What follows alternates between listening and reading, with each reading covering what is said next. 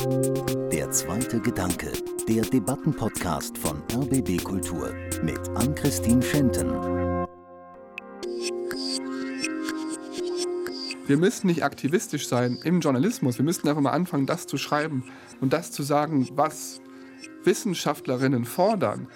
Tiefgreifenden, sofortigen Wandel in allen Bereichen der Gesellschaft. Das denken die sich ja nicht aus. Wenn es darum geht, dass jemand einfach eine andere Haltung hat zu gewissen Fakten, die existieren. Und Klimawandel ist auch ein Thema, dass einige Leute die Fakten anerkennen und trotzdem nichts ändern wollen. Das muss man ja auch sehen. Dann muss man sich damit auseinandersetzen. Das ist, glaube ich, auch notwendig in unserer Demokratie. Einen guten Journalisten erkennt man daran, dass er sich nicht gemein macht mit einer Sache, auch nicht mit einer guten Sache. Das war einer der ersten Sätze, den ich auf der Journalistenschule gelernt habe. Und zugegeben, dieser Satz von Hans-Joachim Friedrichs, der ist ziemlich durchgekaut und er ist nebenbei bemerkt auch etwas aus dem Zusammenhang gerissen und bei vielen sorgt er meistens nur noch für Augenrollen. Und trotzdem prägt er Journalistinnen und Journalisten seit Generationen, auch mich und vielleicht auch meine heutigen Gäste. Und das sind heute der ehemalige Journalist und jetzt Klimaaktivist Raphael Thelen und der Chefredakteur der Berliner Zeitung, Tomasz Korjanovic. Und mit Ihnen beiden will ich jetzt diskutieren, wie viel Aktivismus der Journalismus eigentlich verträgt. Erstmal Hallo an Sie beide. Hallo. Hi. Mein erster Gedanke zu dem Thema und vielleicht auch zu diesem Satz ist, natürlich darf sich ein Journalist mit einer guten Sache gemein machen. Es geht doch genau darum, Missstände aufzeigen, Ungerechtigkeiten anprangern. Und ich schaue zumindest in meiner Arbeit immer mit einer persönlichen Haltung auf Themen, allerdings nicht mit einer Agenda. Und das ist für mich der wichtige Unterschied. Aber ich frage mich schon, als Journalistin, darf ich Mitglied in einer Partei sein? Dürfte ich in meiner Freizeit für eine NGO Flyer verteilen? Ich mache das bewusst nicht, aber vielleicht sehen meine Gäste das ganz anders. Und wir starten immer in diese Sendung mit drei Statements, drei Begriffen. Das machen wir auch heute so. Und ich würde sagen, wir bleiben erstmal bei diesem Satz von Hans-Joachim Friedrichs. Wie sehen Sie das, Herr Thelen? Darf sich ein Journalist nicht mit einer guten Sache gemein machen?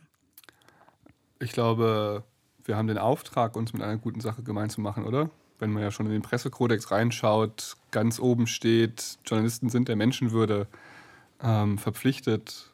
Ich glaube, wir Journalisten sind der Verfassung, dem Grundgesetz verpflichtet. Das heißt, wir sind ja angehalten, uns mit guten Dingen gemein zu machen. Was halten Sie von dem Satz, Herr Kojanovic? Ich glaube, Herr Thelen, äh, also ich könnte theoretisch äh, den ersten Punkt anders kommentieren. Der zweite ist äh, genau richtig. Das heißt, es ist eine Interpretationssache. Wie legt man diesen Satz aus? Wie sind die Grenzen?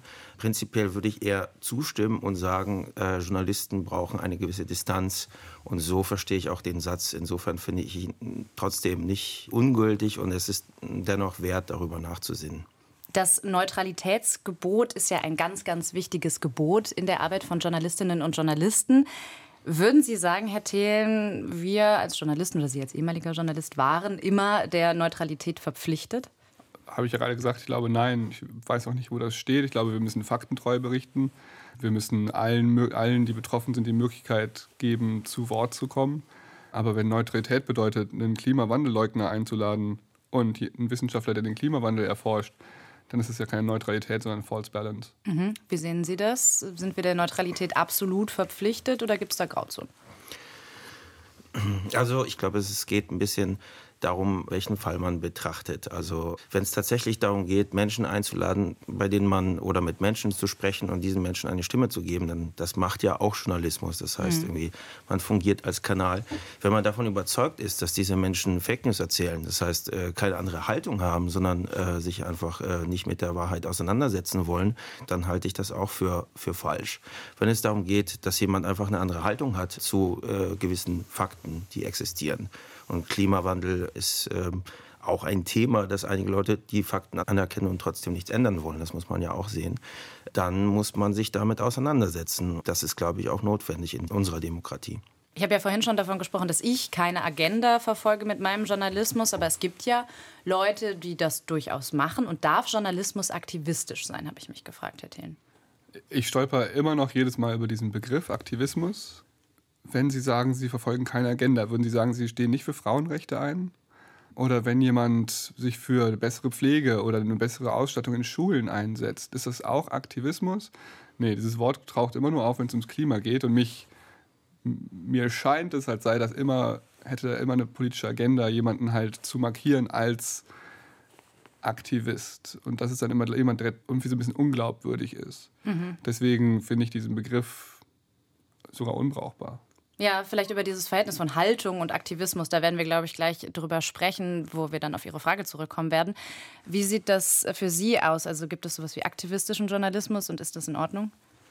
Also ich würde schon sagen, dass es dieses Phänomen gibt. Und ich würde auch sagen, dass ich das in, in vielen Redaktionen auch erlebe. Ich glaube, es ist was anderes, wenn man als Journalist arbeitet, also wirklich nur Texte schreibt. Und was anderes ist, wenn man äh, kuratiert, das heißt als Redakteur schaut, wer schreibt was und wie setzt man die Themen und welche Themen werden gesetzt von Kollegen. Und da merkt man natürlich schon, dass es Kollegen gibt, die ja, mit mehr Distanz an Themen herangehen. Und dann gibt es schon das Phänomen, und Klimawandel, glaube ich, gehört dazu, weil, weil es eben tatsächlich so ein drängendes Problem ist und hm, man kann ja sagen auch lebensbedrohend, dass sozusagen die Emotionen durchaus auch manchmal überwiegen. Das heißt, dass Leidenschaft und Emotion, aber auch Kampfgeist, wenn man so will, sich hineinschleichen in den Arbeitsauftrag gewisser Kolleginnen und Kollegen. Und ähm, das nehme ich schon wahr. Und da ist natürlich auch dann sozusagen ja, das ist eine Herausforderung, weil die Bereitschaft nicht immer, nicht immer da ist, auch dann sich ähm, mit der Gegenseite auseinanderzusetzen, wenn man schon sozusagen drin ist in einer gewissen Polarisierung. Das ist meine Wahrnehmung. Hm. Ich würde sagen, meine Wahrnehmung ist auch, dass äh, beim Klimathema sehr oft dieser Aktivismusvorwurf kommt, sofort auch oft. Da reden wir gleich auch drüber. Ich würde jetzt aber gerne erstmal über Ihren Werdegang noch ein bisschen erfahren, Herr Thelen. Und zwar ist es Ihr Fall, kann man so sagen, in den letzten Jahren, im letzten Jahr durch die Medien gegangen. Sie haben mehr als zehn Jahre als freier Journalist gearbeitet für die Zeit, für den Spiegel. Sie haben dann zuletzt auch vor allem über Klimathemen gesprochen. Und dann haben Sie vergangenes Jahr gesagt, ich bin jetzt kein Journalist mehr, ich bin jetzt Aktivist. Und zwar bin ich Teil der letzten Generation. Warum haben Sie diesen Schritt gewagt? Sie haben es ja richtig gesagt, ich habe viel über Klimathemen berichtet. Ich war in Südafrika, in Marokko, in der Arktis, aber auch im Ahrtal. Ich habe mich sehr direkt damit auseinandergesetzt, was da auf uns zukommt. Stichwort Kapstadt, eine Millionenstadt, der das Wasser kürzlich fast ausgegangen ist. Ich habe eine Familie getroffen, fünfköpfig, die mussten mit 25 Liter Wasser am Tag auskommen. Das sind fünf Liter am Tag, das sind zwei vielleicht zum Trinken, dann ist noch einer zum Putzen und zwei, also das reicht vorne und hinten nicht. Und das ist ja das, was auch hier auf uns zukommt. Und der Weltklimarat sagt, wir brauchen umfassende, weitreichende, tiefgreifende Änderungen aller Lebensbereiche sofort. Ich habe das entsprechend immer wieder aufgeschrieben habe auch das Netzwerk Klimajournalismus Deutschland gegründet, weil ich gesagt habe, ich will auch in die Branche reinwirken. Habe quasi einen Verband gegründet, sehr reformistisch. Und habe aber gemerkt, das reicht alles nicht. Uns rennt die Zeit davon. Wir wissen mittlerweile alle von den Kipppunkten. Wenn wir die mal überschritten haben, ändert sich das Klima irreversibel. Uns brechen die Lebensgrundlagen zusammen. Und da habe ich gemerkt, wenn ich das aber zu klar und deutlich formuliere, dann kommt genau das, was hier heute auch wieder passiert. Mir wird Aktivismus vorgeworfen. Dabei stelle ich mich ja nur auf die wissenschaftlichen Fakten vom größten wissenschaftlichen Gremium der Welt, dem IPCC, dem Weltklimarat, und kommuniziere, was der kommuniziert. Aber auf einmal bin ich ein Aktivist. Ich wurde auch gefragt von den Redaktionen, in denen ich gearbeitet habe, Raphael, bist du jetzt Aktivist? Können wir die noch trauen? Schwingt er ja immer mit. Und so habe ich irgendwann gesehen, dass ich nicht mehr, dass ich nicht angemessen dieser Krise kommunizieren kann. Also war das eher eine Notwendigkeit heraus, wie in den Redaktionen mit Ihnen umgegangen wurde und jetzt gar nicht, dass Sie gesagt haben, als Aktivist kann ich viel mehr machen, um dieser Klimakrise zu begegnen? Ich liebe, also ich war so leidenschaftlich Reporter. Also wirklich, es war mein ganzes Leben und hätte das auch gerne einfach weitergemacht. Ich meine, durch die Welt jetten und spannende Menschen treffen und Länder bereisen ist ja das Schönste, was man sich vorstellen kann. Aber genau, es wurde mir Stück für Stück unmöglich gemacht, der Klimakrise angemessen zu berichten. Dürfte ich kurz ja, einhaken? Klar. Das ist äh, ein interessanter Punkt. War das unabhängig von den Medien, für die Sie gearbeitet haben, oder konnten Sie Medien finden, die sozusagen dem, dem Thema zugeneigter sind als andere? Ich hätte sicherlich zu klimareporter.de oder so gehen können, wahrscheinlich auch noch zu Taz. Und da frage ich mich aber, reicht das? Hat das die Reichweite auch? Ähm, hat das die Schlagkraft. Und ich habe schon immer auch für große Medien gearbeitet. Für die Zeit, oder? Genau, für die Zeit, für den Spiegel. Ja, weil ich daran glaube, dass halt wir diesen Auftrag haben, die Verfassung zu schützen. Und mit dem Bundesverfassungsgerichtsurteil vom 29. April 2021 ist ja Klimaschutz auch verankert als Teil der Verfassung. Und mir wurde das aber unmöglich gemacht. Gutes Beispiel, ich habe über Lützerath berichtet, habe immer wieder die Zahlen vom DIW zitiert, dass wir das 1,5 Grad Ziel nicht einhalten können, wenn diese Kohle da abgegraben wird. Und dann wurde mir gesagt, Raphael, interview doch bitte auch nochmal das RWI. Die wurden von RWE gegründet. Die sind diesem Konzern ein bisschen näher, damit wir ein, ein größeres Gleichgewicht haben. Also mir wurde angewiesen, False Balance zu betreiben. Und man muss nur auf den Wikipedia-Artikel des RWE gucken, RWI gucken. Da steht drauf, dass die in der Vergangenheit mit falschen Zahlen hantiert haben, um erneuerbare Energien schlecht zu reden. Aber das könnten Sie ja transparent machen in Ihren Artikeln. Ja, aber dann sind wir immer noch nicht da, wo wir hin müssten, nämlich darüber zu sprechen, dass wir jedes Jahr unsere Emissionen um 7% senken müssen, dass wir weitreichende, sofortige Änderungen in allen Bereichen unserer Lebensweise vornehmen müssen. Wenn man das schreibt, dann gilt man als Freak, dann gilt man als Aktivist, dann ist man nicht mehr vertrauenswürdig. Wie sehen Sie das als Chefredakteur, der auch Journalistinnen betreut, die über das Klima berichten? Schauen Sie da genau hin, Herr Korjanovic? Also ich überlasse das ehrlich gesagt auch den Fachredakteuren. Gerade was jetzt äh, dieses Beispiel betrifft, müsste ich mir tatsächlich nochmal genau anschauen, wie die Details aussehen. In der Tat gibt es natürlich Probleme, weil es unterschiedliche unterschiedliche Thinktanks, Agenturen gibt und so weiter, die äh, ja diverse Einnahmequellen haben, äh, Lobbyarbeit betreiben. Insofern ist das in der Tat ein Problem. Aber ich würde in die Diskussion geben und wenn der Kollege, der Journalist mir glaubhaft versichert in dem Text, dass die anderen Fakten nicht stimmen oder dass es große Zweifel gibt, dann würde ich mir die Argumente anhören, mich dann auch äh, eventuell überzeugen lassen. Was mich noch interessieren würde an dem Beispiel, wurde der Text dann gedruckt oder nicht? Äh, der wurde gedruckt, genau. Inklusive des RWI-Zitats, was dann ironischerweise selbst der RWI hat gesagt, der Deal mit Lützerath, den, der Deal, den die Grünen mit RWE gemacht haben, spart keine Tonne CO2 ein. Selbst die haben gesagt, die Grünen haben sich verarschen lassen. Deswegen war es einfach für mich, das da reinzubringen. Aber die Tatsache, dass ich habe die anrufen sollen, damit der RWE quasi auch fair vertreten wird, dabei ist er ja offensichtlich da Interessen geleitet, profitgesteuert. Mhm. Das war für mich so ein letzter Strohhalm, wo ich war, ich glaube nicht, dass ich noch richtig bin in dieser Branche. Sie hat das Problem nicht verstanden. Hm, verstehe. Ich meine, äh, nur um einzuhaken, äh, das, das Ironische gerade ist, dass wir in einer Redaktion unterschiedliche Themen haben, wo wir auch unterschiedlich positioniert sind. Das ist ja immer die Frage auch, welcher Mitarbeiter hat man in einer Redaktion, wie sind die einzelnen Haltungen zu Themen, gerade was das Klimathema betrifft, ist sich die Mehrheit einer Meinung. Also wir haben sogar darüber äh, diskutiert, das in unser Statut zu schreiben, der, der Klimawandel ist menschengemacht und jeder, der bei uns arbeiten möchte, muss das anerkennen. Also die wenigen, die wenigen Ausnahmen, wo wir uns tatsächlich auf etwas einigen konnten. Insofern wäre das in unserem äh, Fall äh, vielleicht nicht so problematisch, weil wir gemeinsam das Problem sehen. Ich denke aber eher, dass wir durchaus diskutieren würden, wie kann man sozusagen die andere Seite doch irgendwie abfangen. Das heißt vielleicht jetzt nicht in dem Text von Ihnen, aber muss man vielleicht ein kritisches Interview mit denen führen, ähm, die konfrontieren. Ähm, da würden schon mit, mit einige, wem? Also jetzt RWE oder Aha. ich weiß nicht, wer jetzt die Gegenseite mhm. war, da würden schon Journalisten sagen oder aktivistische Journalisten in einigen Fällen, die wir hatten, das, das darf man nicht, man darf denen keine Stimme geben, mhm. sozusagen. Ne? Ich glaube, da würde zwischen uns dann eventuell eher ein Konflikt entstehen. Es geht ja jetzt gerade auch eher darum, wie berichten wir über die Klimakrise. Und wie ich das verstehe, haben Sie da vor allem Probleme gesehen und gesagt haben, ich habe ein anderes Verständnis davon, wie über die Klimakrise zu berichten ist und weniger darum, wie Sie sich auch privat vielleicht gegen die Klimakrise engagiert haben. Das würde ich gerne noch wissen. Also war auch quasi Ihr privates Engagement, falls Sie das überhaupt gemacht haben, ein Problem für die Redaktion dann? Wenn Sie auf Demos waren zum Beispiel? War ich nicht so viel.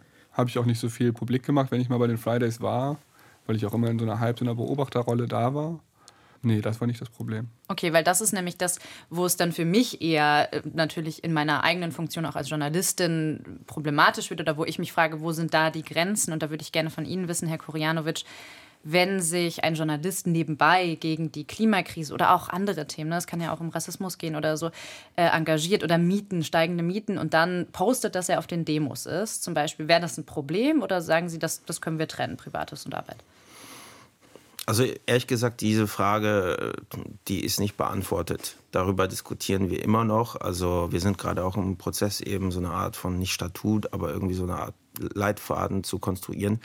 Und da ist der Umgang mit Social Media auch ein Thema, weil natürlich jeder Journalist, der im Twitter-Profil oder bei Instagram für eine Redaktion arbeitet, vertritt auch irgendwie die Redaktion. Mhm. Also ähm, wenn das jetzt irgendwie Fridays for Future wäre, Gerade deswegen, weil äh, Klimawandel die gesamte Redaktion und auch eventuell das Statut, das noch kommen soll, also ist es nicht sicher, ob es mhm. reingeht oder nicht. Insofern wäre das für mich persönlich äh, kein Problem.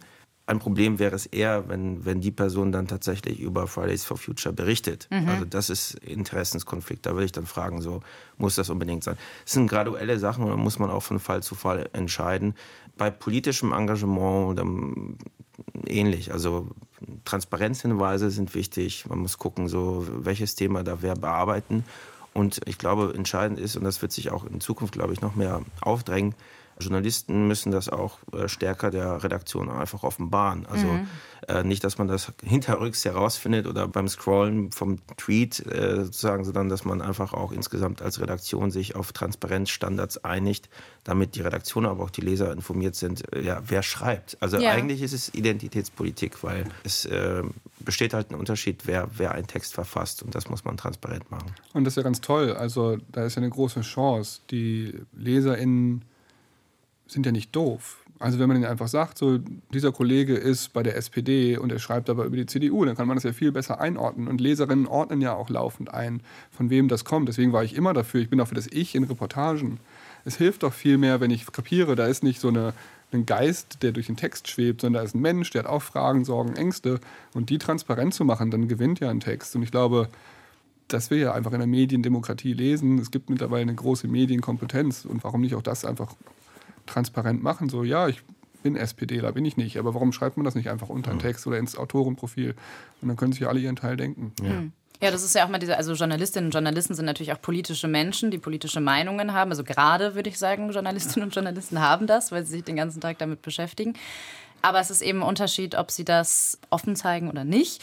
Wie sieht das denn aus? Es gibt ja immer wieder den Vorwurf, Journalisten seien auch zu nah dran an ihren Themen. Ne? Also wenn klar, wenn ich Mitglied in der SPD bin und über die SPD berichte, dann kann man das hinterfragen. Aber es gab zum Beispiel diesen, immer wieder die Diskussion über iranische Journalistinnen in Deutschland, die über die Proteste in Teheran berichtet haben. Da wurde dann auch manchmal gesagt, naja, die können das ja gar nicht objektiv machen, weil die sind ja viel zu nah dran. Oder Journalisten mit ukrainischem Background, die in der Ukraine berichten. Und ich habe mich gefragt, aber sind das nicht gerade die Menschen, die sich dann auch besonders gut auskennen, eigentlich besonders gut geeignet sind, um über diese Themen zu berichten, wenn Sie Ihr Handwerk beherrschen?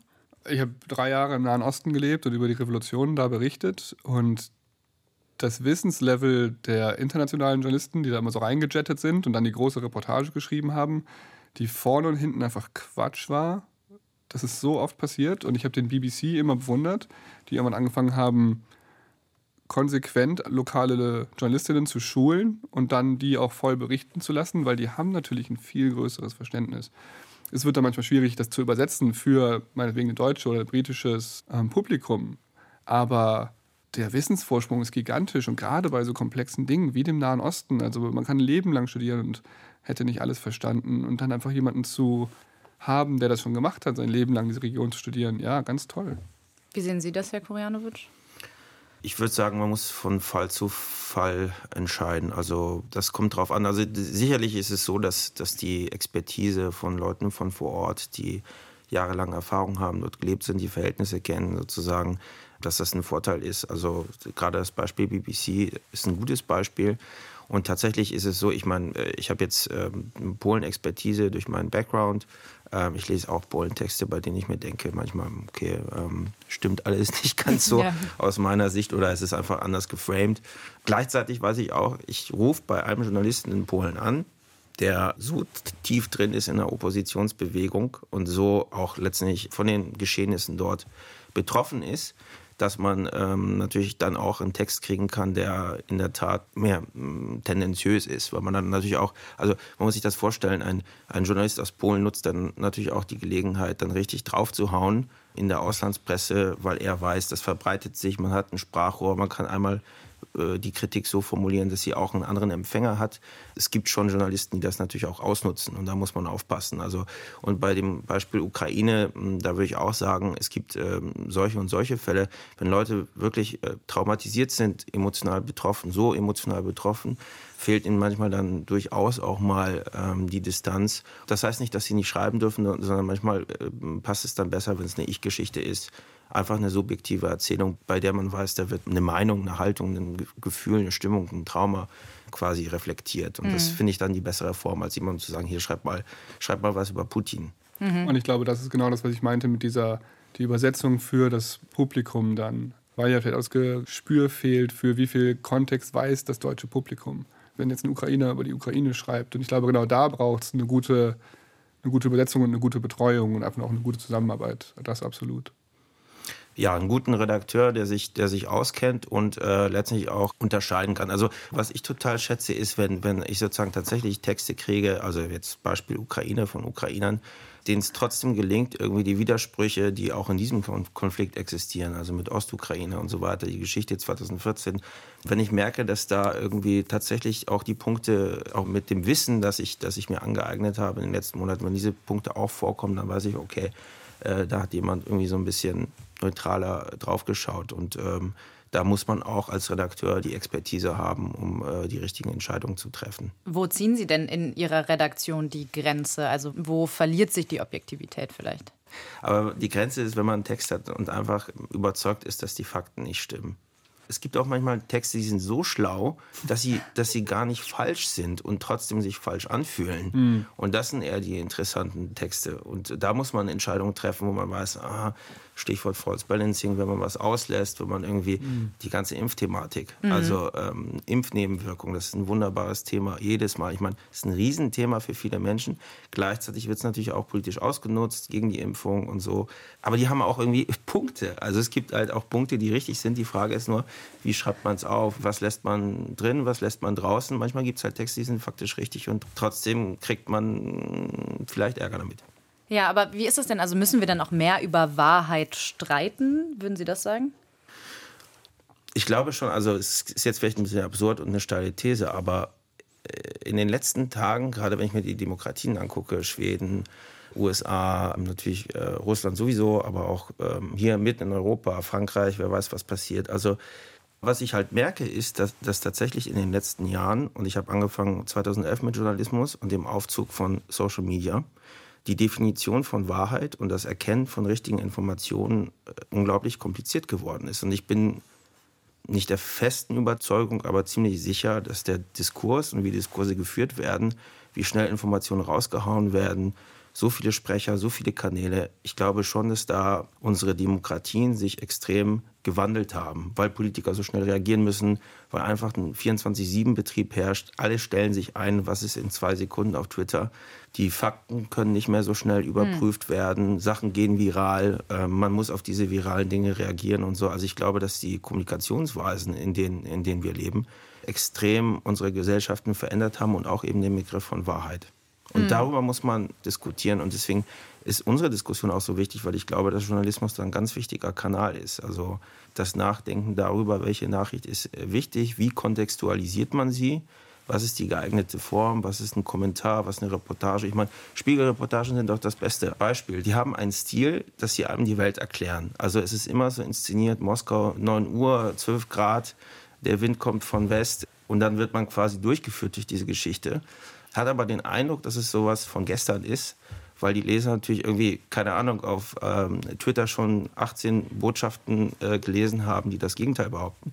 Und dieses Inszenieren auch von Wahrheit, ich glaube, dem trauen viele auch nicht. Ja. Es muss auch nicht sein, dass es nicht stimmt, aber die Narrative haben sich schon verändert. Der Spiegel ne? hat dann natürlich auch nochmal seine eigene Geschichte, aber Herr Thelen, wie würden Sie das denn beurteilen? Also die Deutungshoheit oder auch Wahrheiten hat sich das verschoben, dadurch, dass vielleicht der Journalismus auch schneller geworden ist, mehr auf Social Media stattfindet und einfach die Akteure auch vielschichtiger sind, gar nicht mehr so zu erkennen. Ich weiß nicht, ob der Journalismus sich verändert hat, aber es hat natürlich die Desinformationskampagnen haben zugenommen, sind einfacher geworden, sind schwerer geworden zu tracken. Und das gerade ja auf Social Media, Stichwort russische Trollfarmen, aber halt auch fossile Einflussnahme. Also ich meine, ich glaube, die größten Finanziers von Desinformation der letzten 40 Jahre dürfte die fossile Branche sein. Man kann sich ja mal anschauen, viele haben bis vor einigen Jahren, Jahrzehnten noch geglaubt, Rauchen würde nicht unbedingt Krebs erzeugen. Das war ja wirklich mal auch was in, hm. in, in den Medien viel reproduziert wurde, was ja mittlerweile einfach Hanebüchen erscheint. Und das war so, weil Tabakkonzerne sehr erfolgreich Zweifel daran gestreut hatten, indem sie viel Geld ausgegeben haben.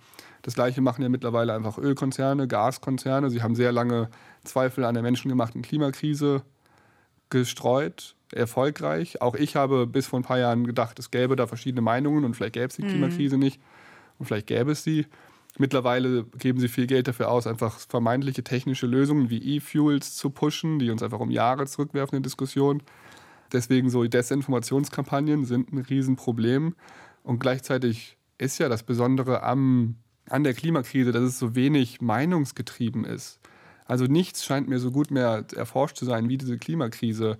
99,9 Prozent sagen, das Ding ist eine Gefahr und mhm. wir müssen jetzt handeln. Und deswegen finde ich auch immer dieses Aktivisten, Journalisten, sind das zwei verschiedene Dinge. So, naja, ich habe das Gefühl, wir, wir versuchen alle Fakten wahrheitsgemäß rüberzubringen, damit wir diese Krise gelöst bekommen. Mhm. Genau, also Sie als Journalist treten ja dann auch auf, wenn Sie sagen, Sie können ja aufdecken, wo zum Beispiel die Unternehmen lobbyieren. Aber wo fängt denn dann Aktivismus an? ich weiß Fakten nicht, ob Redaktionen das immer schaffen. Also der INSM hat ähm, während des Wahlkampfs eine massive Kampagne gefahren gegen Annalena Baerbock. Sie erinnern sich an diese Bilder, wo Annalena Baerbock diese Gebotstafeln hält. Das war die Initiative Neue Soziale Marktwirtschaft. Ja, das habe ich gesehen. Das war vor allem auf Seiten von Zeit Online und so weiter. Genau. Ja. Der sehr, sehr, sehr, sehr viel Geld aus der fossilen Lobby erhält. Ich weiß nicht, ob Redaktionen dem wirklich so gefeit sind, sich dagegen zu wehren, weil die ja auch einfach sehr genau wissen, diese Thinktanks in Anführungszeichen sind ja keine Denkfabriken, sind ja mhm. Die wissen ja sehr genau, wie sie Journalistinnen dazu kriegen, das abzudrucken, was sie wollen. Wobei ich einmal zwei Punkte sagen würde. Einmal, so wie ich das mitbekommen habe, war es ja schon, das stand ja nicht in den Artikeln von Zeit Online, sondern das war ja als Werbung an der Seite angebracht. Und gleichzeitig wird der INSM immer noch zitiert als verlässliche Quelle, wie der RWI, von dem ich eben mhm. gesprochen habe, in dessen Wikipedia-Artikel schon drin steht, dass er mit falschen Daten hantiert, um die Kohle zu verteidigen. Mhm, genau, und bei Thinktanks und Manipulationsfabriken muss man, glaube ich, differenzieren. Da gibt es auch Unterschiede. Aber wo würden Sie sagen, Herr Korianowitsch, fangen Fakten an, beziehungsweise wo werden sie dann aktivistisch verdreht in diesem ganzen Gebiet, wo wir jetzt drüber geredet haben? Mhm. Also vielleicht noch ein Gedanke zu dem Punkt, wenn ich jetzt sage, sozusagen, als Journalist oder als Redakteur, äh, es ist äh, wichtig, dieses Problem. Ich möchte, dass die Menschen aufgeklärt werden, weil ich davon überzeugt bin, dass das wissenschaftlich wahr ist. Dann würde ich auch in dem Fall die Politik in Verantwortung bringen und fragen, so wird richtig kommuniziert? Mhm. Natürlich gibt es Interessen. Ich meine, man hat das jetzt gesehen mit der, mit der ganzen Geschichte jetzt mit dem Koalitionsausschuss die ja. Bild-Zeitung, äh, wie sie die Wärmepumpe und Habeck geframed hat. Und ich selbst betreibe ja auch Online-Journalismus. Ich sehe das Stichwort Wärmepumpe, das bringt die Leute auf die Palme, weil sie denken, dass sie extrem viel Geld ausgeben müssen, um diesem Transformationswandel gewachsen zu sein. Und da gibt es natürlich schon Medien, die ähm, einerseits natürlich spüren, es gibt einen großen Teil in der Bevölkerung, und das ist so, und das ist auch sozusagen ihre, meine und auch überhaupt die Herausforderung. Ein großer Teil in, in der Bevölkerung, dem ist der Klimawandel einfach egal oder nicht so wichtig wie vielleicht äh, Herrn Thelen. Und die Frage ist, wie kann man die Leute überzeugen? Und diese Spirale, die ich beobachte, gerade zwischen Boulevardmedien und den Grünen, hm. das ist schwierig. Und ähm, dann das andere eben sind die Narrative. Also wie kann man das erzählen und wie kann man diesen, den Kenntnisstand über den Klimawandel so den Leuten vermitteln, dass er, wie soll ich sagen, vielleicht nicht Angst macht, das ist das Falsche, aber dass Leute das Konsumieren wahrnehmen. Also dass man überhaupt, also ich merke das total, wenn ich sozusagen Reportagen auch über den äh, Klimawandel jetzt online veröffentliche, die Leute klicken nicht drauf. So nach dem Motto so, ja, haben wir ja schon tausendmal gehört. Wenn aber jemand kommt und sagt so, scheiß doch drauf, geht trinken, reisen, jetten, einfach ignorieren, dann weiß man, das Publikum klatscht. Mhm. Natürlich. Und das klar, ist die, ja. das ist die Herausforderung. Und eine Verantwortung. Ja. Die Herausforderung und die Verantwortung. Weil Aber wir das, ja ist, das ist ein, da wäre meine Fangfrage an Sie. Also mhm. äh, Volksentscheid hatten wir jetzt vor ein paar Tagen bzw. Wochen, wenn der Podcast äh, ausgestrahlt wird. Ich kann mir vorstellen, dass Sie mit Ja gestimmt haben. Mhm. Hätten Sie als Redakteur auch eine Meinung zugelassen, die sagt so, ich stimme dagegen?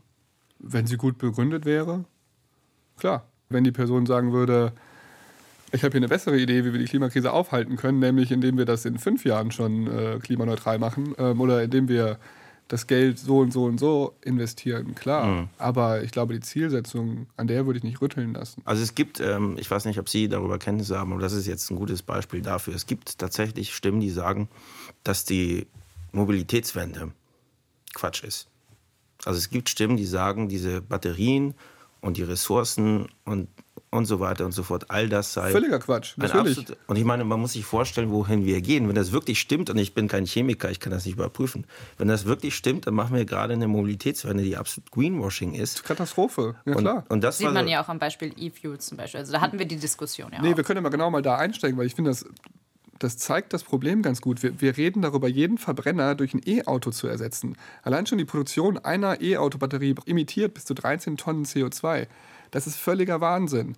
Wir brauchen halt eine Mobilitätswende, nicht von Antrieb, also eine Antriebswende von Verbrenner zu Batterie, sondern wir brauchen eine Mobilitätswende. Mehr Fahrräder, mehr Busse, mehr Bahnen, mehr Züge.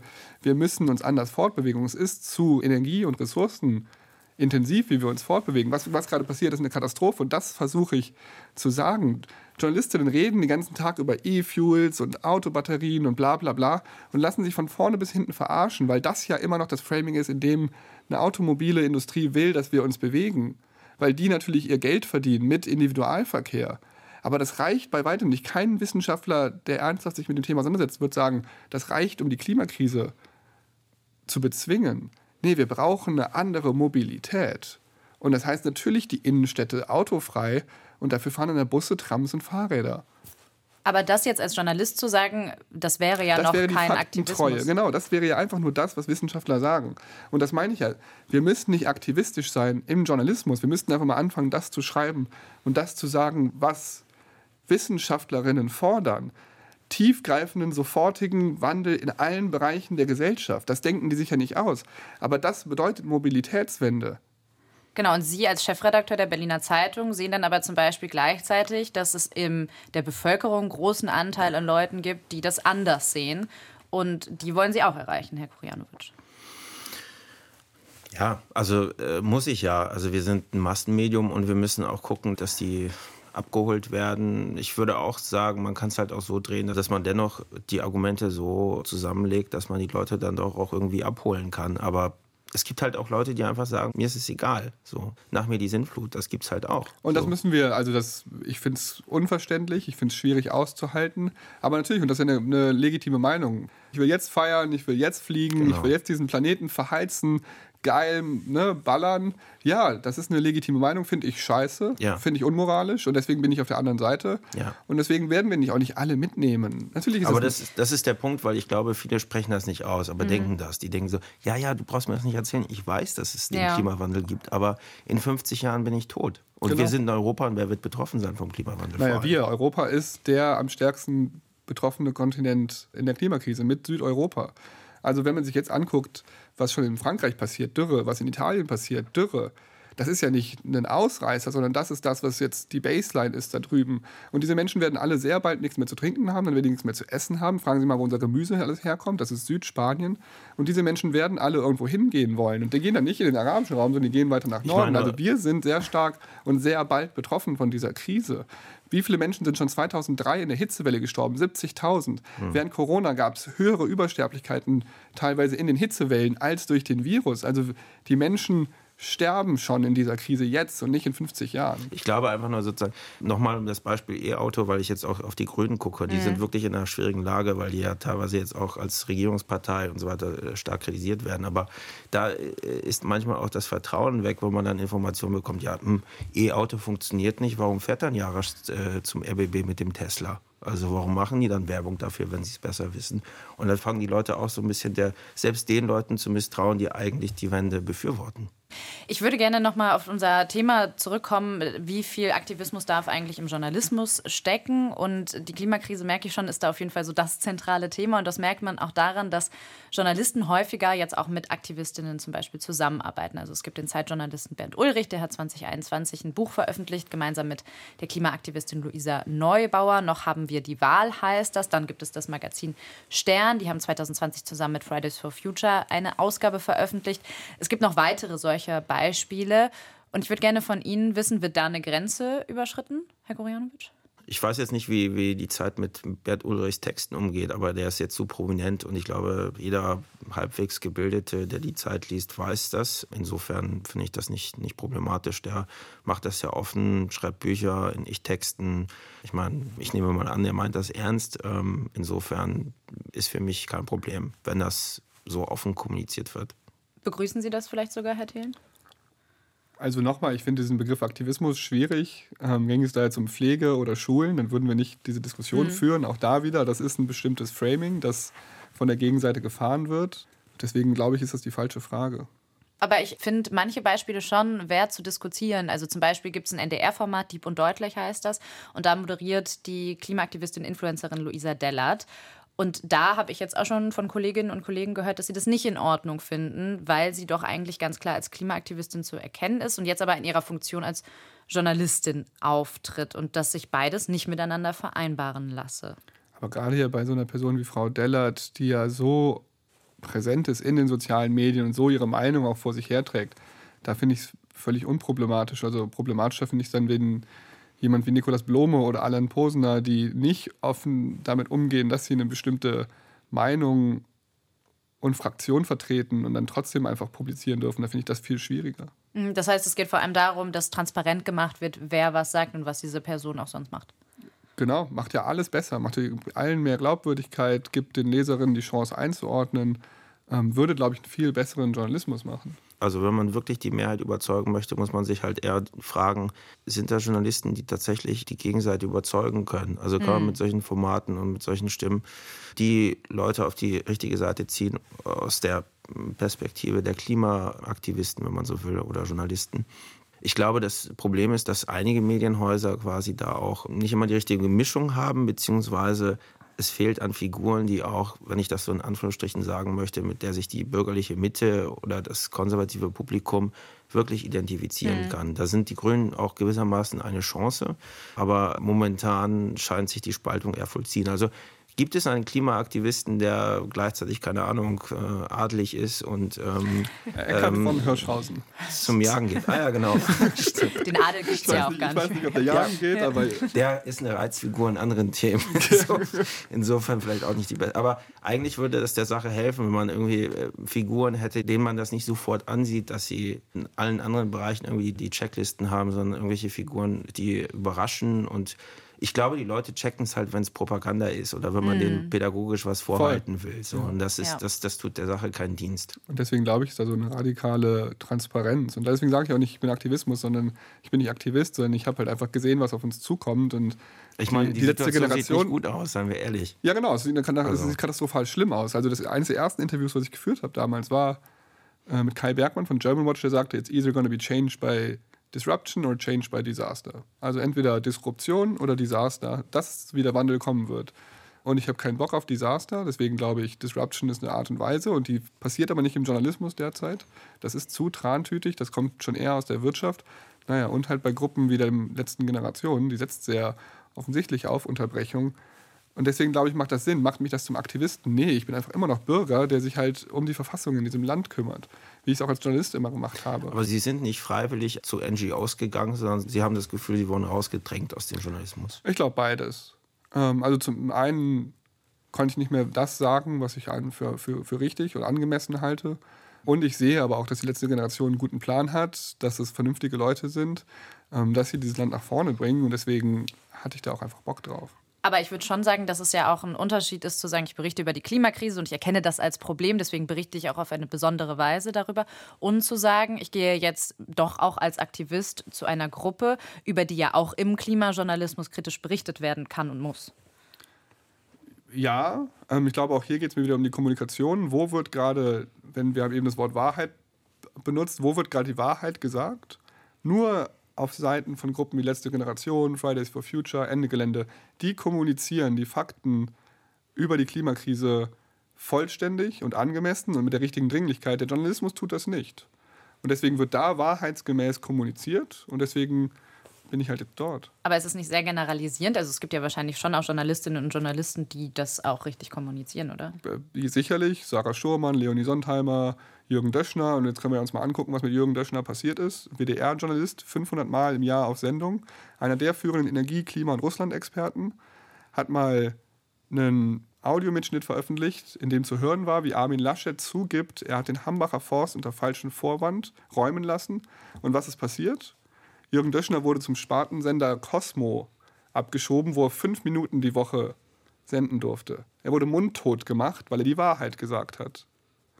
Nämlich, dass die NRW-Regierung mit RWE unter einem Hut steckt. An dieser Stelle ein kurzer Einschub zu dem Fall Jürgen Döschner. Da gibt es einen Artikel von korrektiv.org und dem Kölner Stadtanzeiger.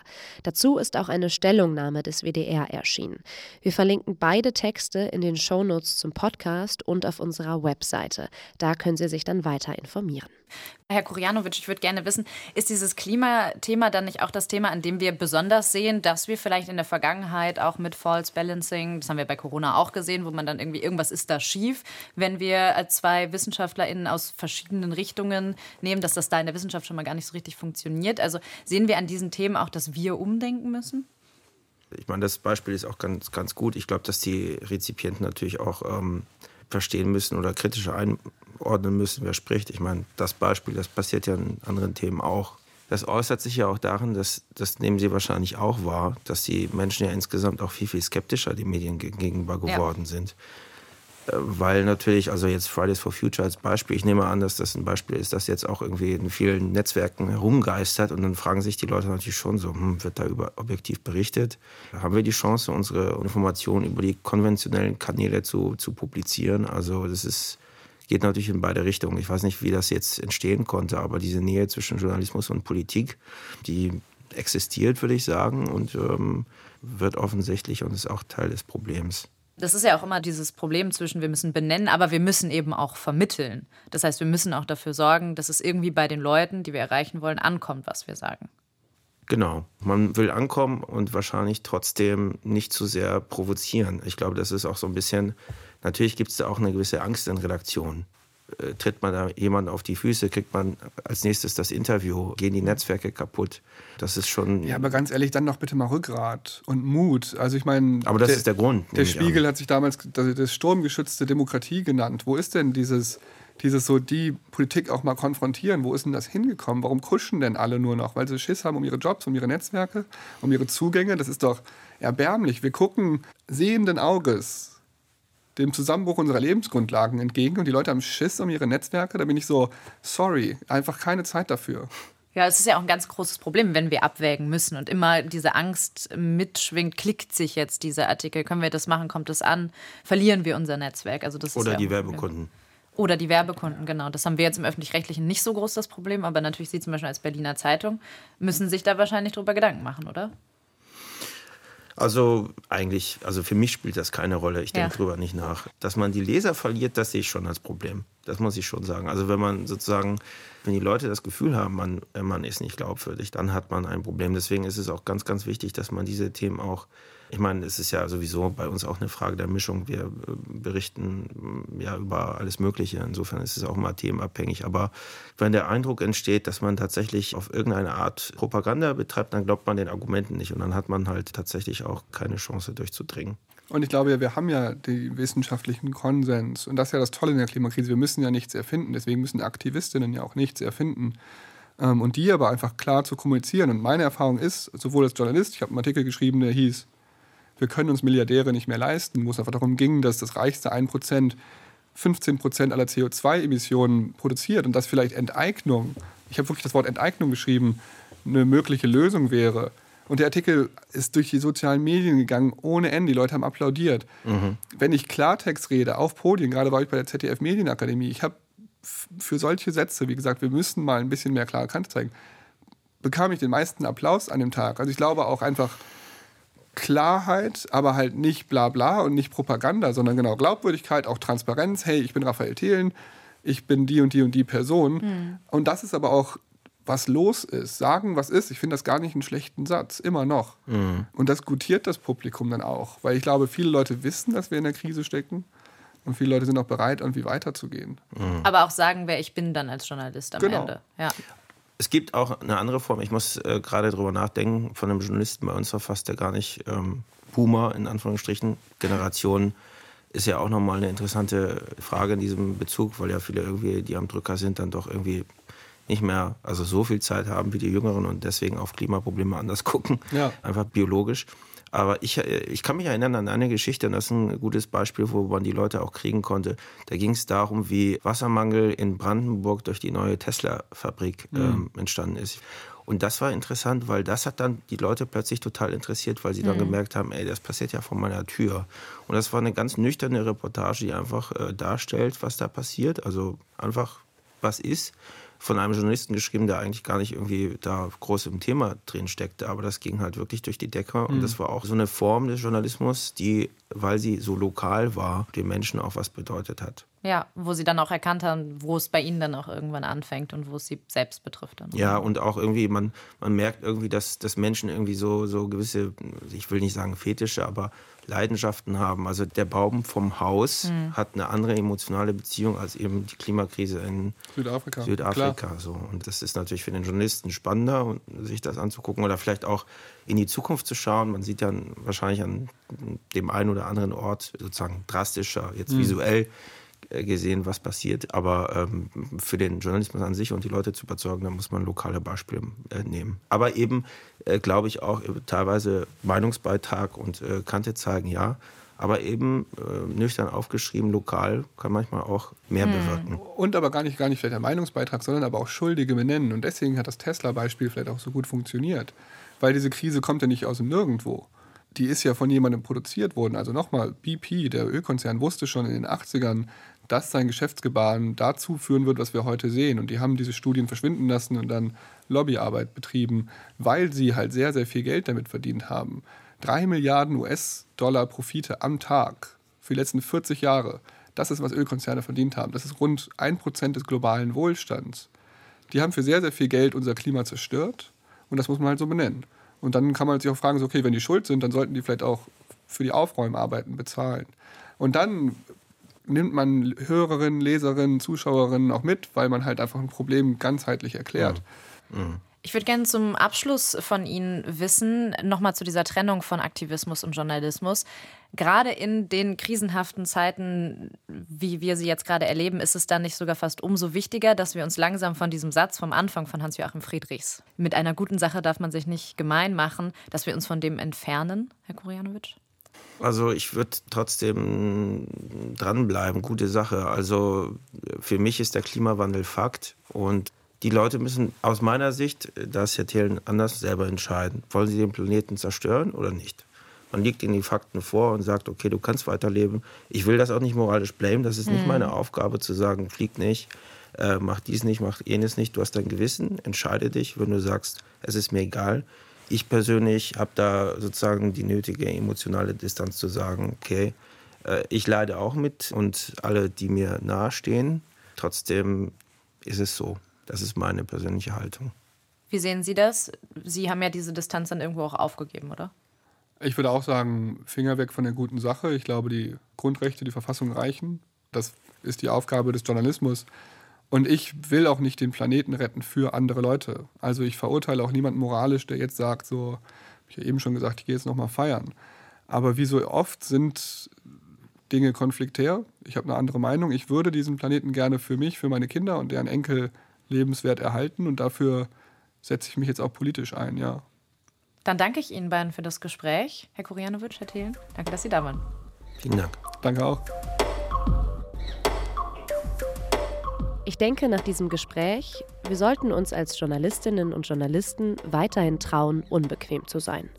Wenn uns die Fakten, wie im Fall der Klimakrise, dazu zwingen, unser Leben radikal zu ändern, dann ist das kein Aktivismus, sondern oft einfach die Wahrheit, auch wenn sie wehtut. Raphael Thelen sagt, er konnte nicht mehr frei und angemessen über die Klimakrise berichten. Das ist ein schwerer Vorwurf. Wir brauchen eine fortwährende Debatte, wie wir über das Klima berichten. Als Journalisten, und das unterscheidet uns vielleicht von Aktivisten, müssen wir aber auch anerkennen, wir machen unseren Hörern, Leserinnen und Zuschauern erstmal nur ein Angebot, wie man ein Thema betrachten kann. Wie sie damit umgehen, das liegt nicht in unserer Hand. Das war der zweite Gedanke. Ich bin Ann-Christine Schenten und ich danke fürs Zuhören und Weiterdenken.